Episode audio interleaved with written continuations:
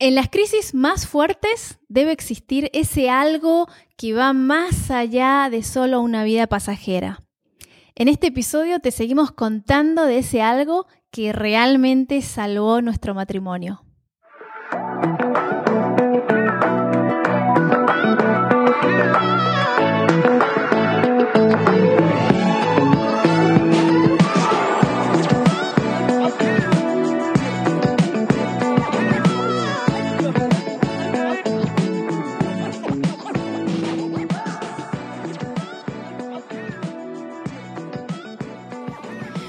Bienvenido, bienvenido. No, quería decirlo en, en italiano, pero es malísimo. Benvenuto, quería decir.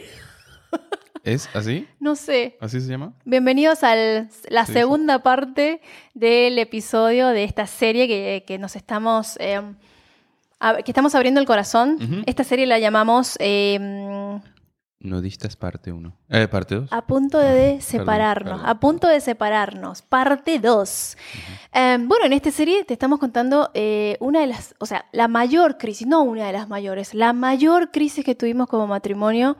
Eh, tenemos más de 15 años de casados. Y bueno, le- habíamos hablado del, en, el primer, en la primera parte de la fe, que fue, La fe. eh, que, que- que fue algo que nos olvidamos de que nos unió. En los momentos de crisis te olvidas de las cosas más importantes y eh, acordate de este, darnos tus comentarios, tus preguntas, eh, tus, um, no sé, ¿cómo se dice? Aufregung en español.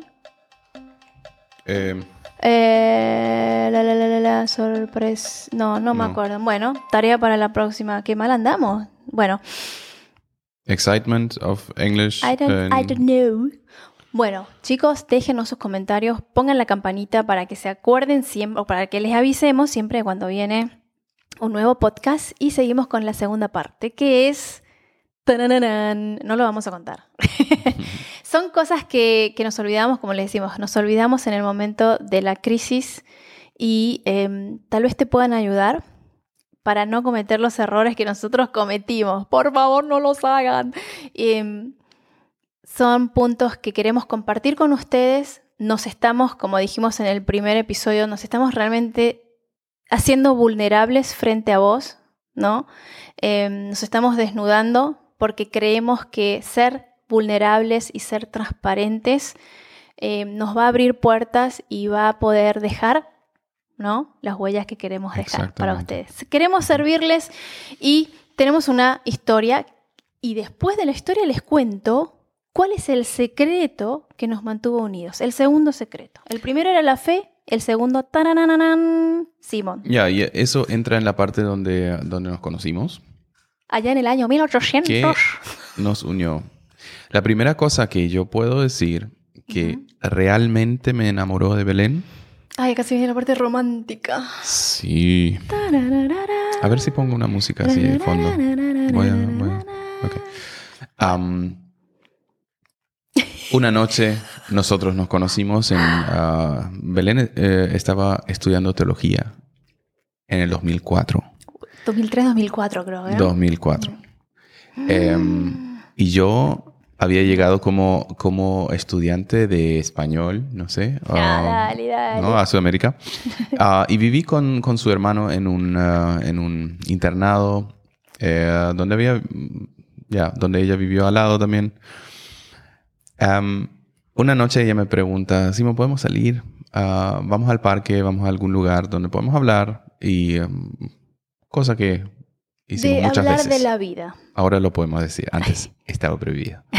Eh, Rompimos las reglas. sí, salimos muchas veces. eh, y en una de esas, bueno, fuimos a, em, al Palacio de Justicia en Asunción. ¿No? Sí, Por si conoces este lugar. Noche de verano, súper romántico. En una escalera bien alta, así.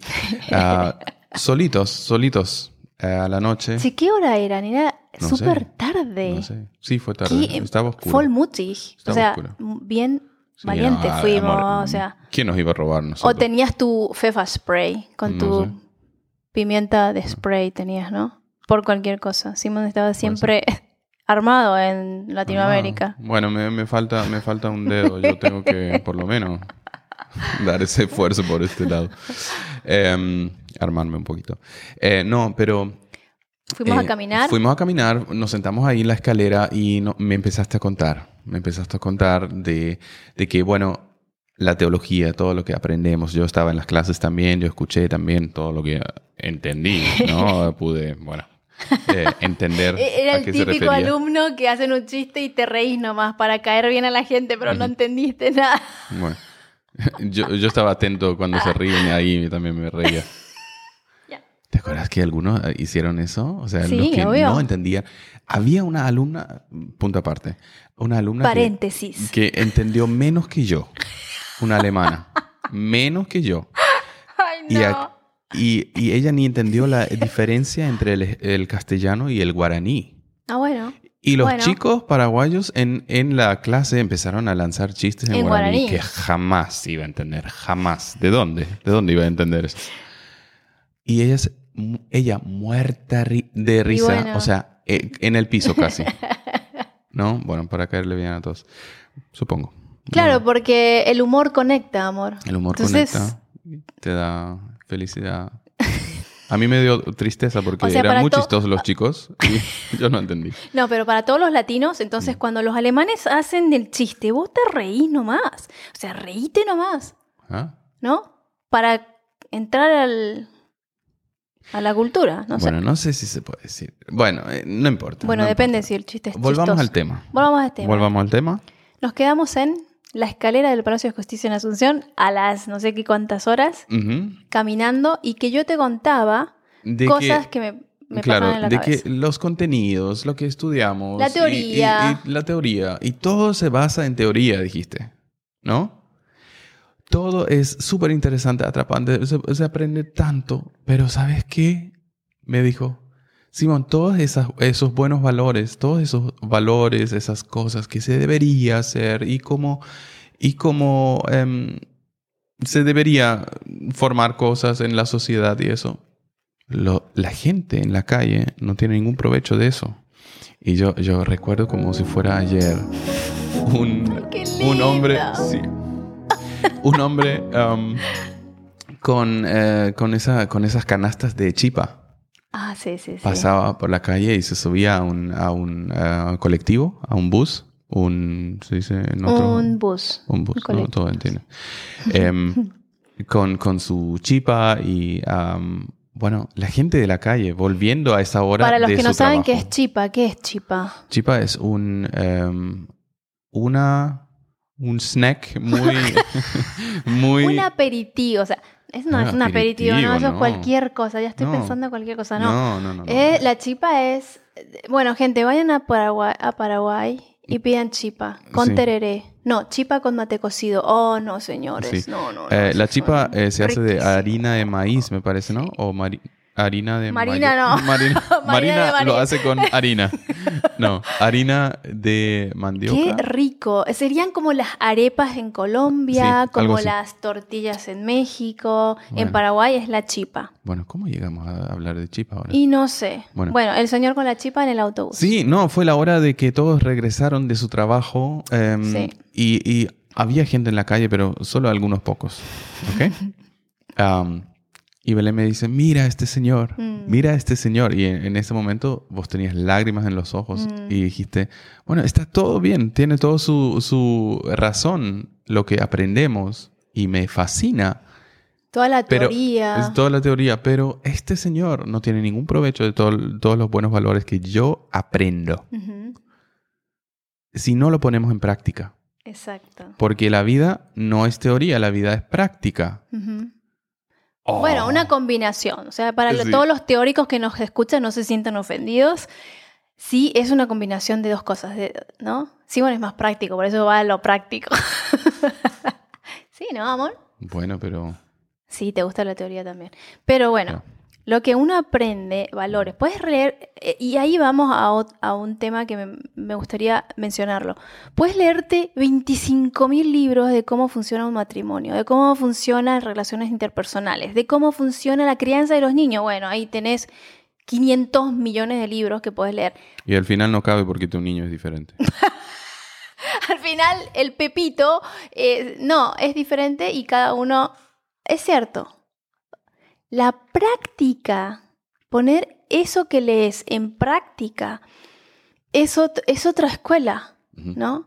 Em, y es muy necesario. Y eso era lo que me acuerdo en aquel tiempo, de 1867, no sé qué año era. 2004. 2004, perdón. 2004. 2004. Por si ella pregunta alguna vez. Fue en el 2004.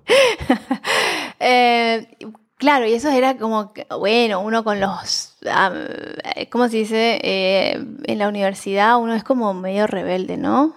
Yo era un poquito rebelde, ¿no? Em, y bueno, entonces eso me molestó me, no me molestó, pero me inquietaba. Mm. Y fue un tema que compartimos, ¿no? E, en, ese tiempo. Y ahí, imagínate, amor, ¿eso fue lo que te enamoró de mí? Sí, que vos tomabas muy en serio eh, la vida. O sea, no, sí. Ah, bueno. Bueno, después se vino todo el desastre. No. Acuérdate de la. Bueno. No voy a decir nada. Eh, pero, pero había otras personas eh, que, parecía que no, no veía tanto... ¿La vida tan seria o...? La, vida tan seria, la vida tan productiva, la vida... O sea, a esa edad nosotros eh, teníamos 19 años, 18, 19. 20, 21, 20. ya, la gente está todavía pura Um, iba, a decir pura joda, pero cada Me parece en que esa palabra es en unos países muy pura, Es una pura diversión. Es una mala palabra. Pura diversión. Creo que en México es buena palabra. Pero bueno, mm. em, en esa edad uno, bueno, nos dimos cuenta que tomábamos la vida como de diferente forma, mm. ¿no? Pero de alguna manera igual. La vida era para nosotros hacer cosas trascendentales, hacer cosas importantes que dejen huellas, ¿no? Mira, eh, yo, creo que es importante decir eso, eh, que yo había em, ido a Paraguay también por eso, porque yo no ah, pensaba, yo no pensaba que mi vida es eh, aprender un trabajo, trabajar toda la vida, casarse, tener hijos y finalmente... en algún momento... Elegir un, dicho para tu lápida, no sé, una frasecita. Eh, ¿Ya tenés tu frasecita? No, no, no tengo, no. Bueno, tarea para el próximo. Eh, Voy a dejar huellas nomás. Dejaron huellas, Simón y no, malísimo. Che, estamos muy chistosos en este segundo episodio, en esta segunda parte de... Estamos hablando de nuestra mayor crisis. Mira, eh, déjame terminar eso. yo, yo fui conscientemente, intencionalmente a Paraguay porque yo quería aprender la cultura, el idioma porque yo pensé, ok, eso es mi próximo paso, yo quiero hacer algo con eso. Exacto. Yo necesito em, poner en, base sólida mi vida y no, no me conformo. Por eso voy.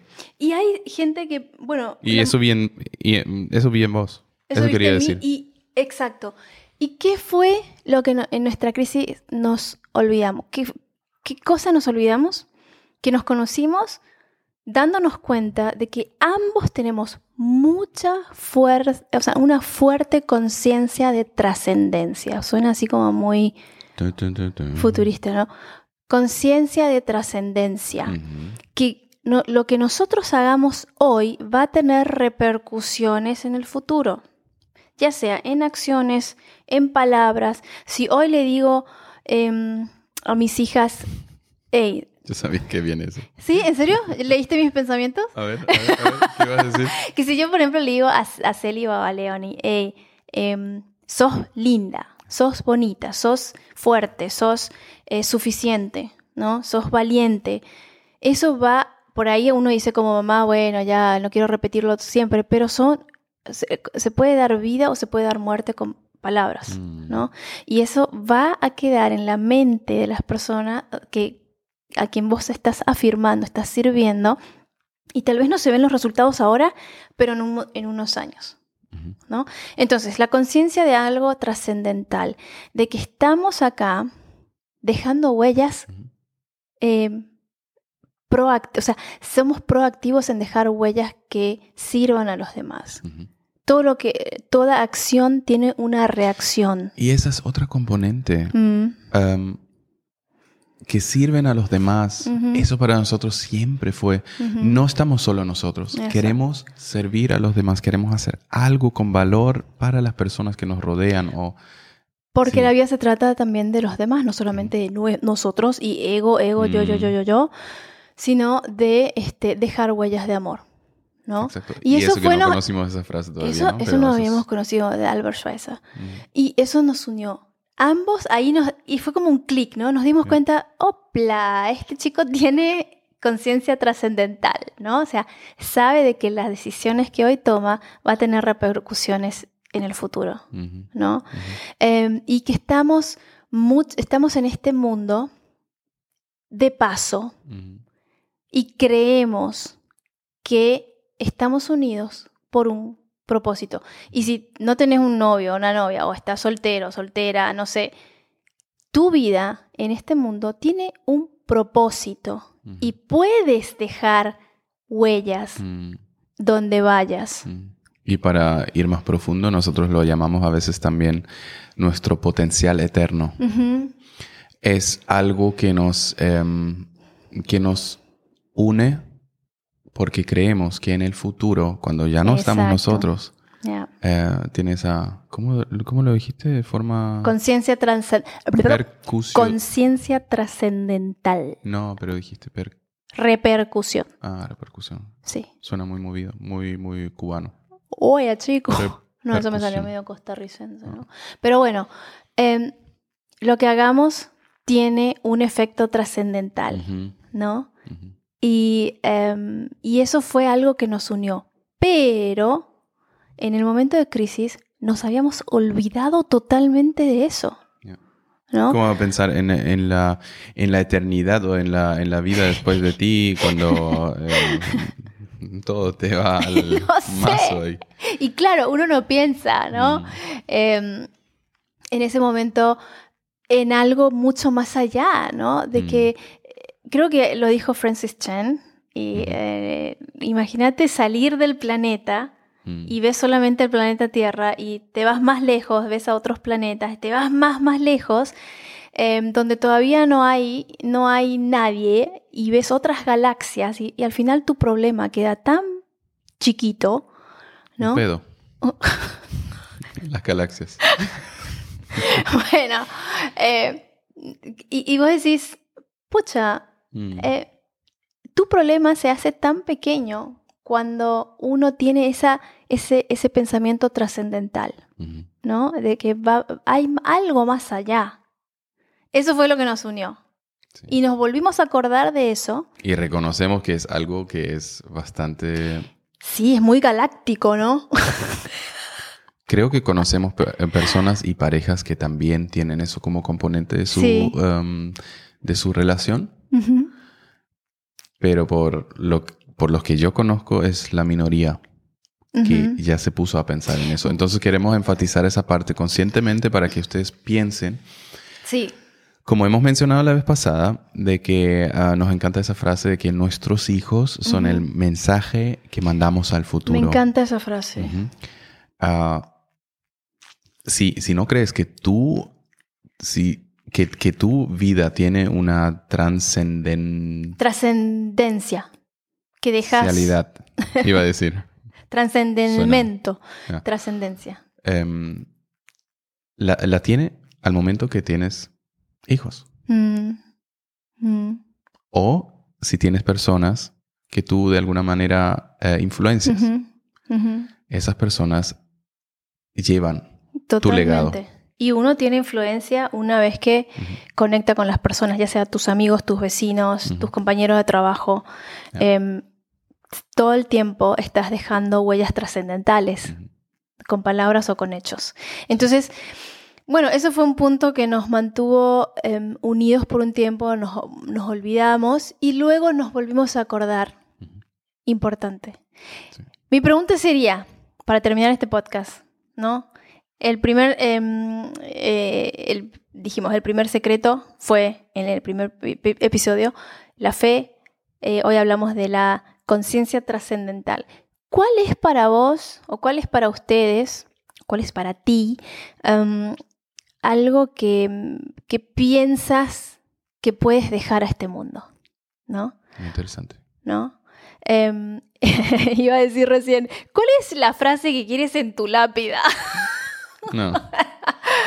no sé, yo- eh, tenemos que pensar en eso, ¿no? ¿Qué quieres producir antes de que alguien ponga algo en tu lápida que no querés Sí, que se ¿no? ponga? O sea, hay que ser un poco proactivo. Bueno, entonces,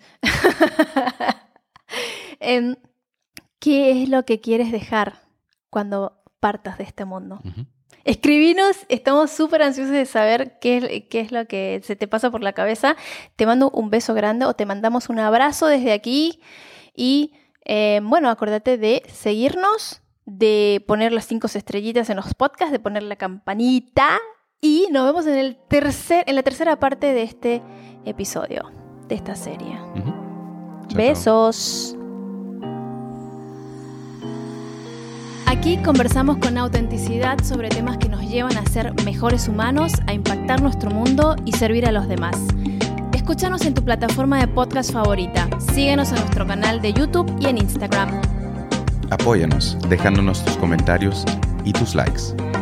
Hasta el próximo episodio de Huellas, el podcast de Simón y Belén.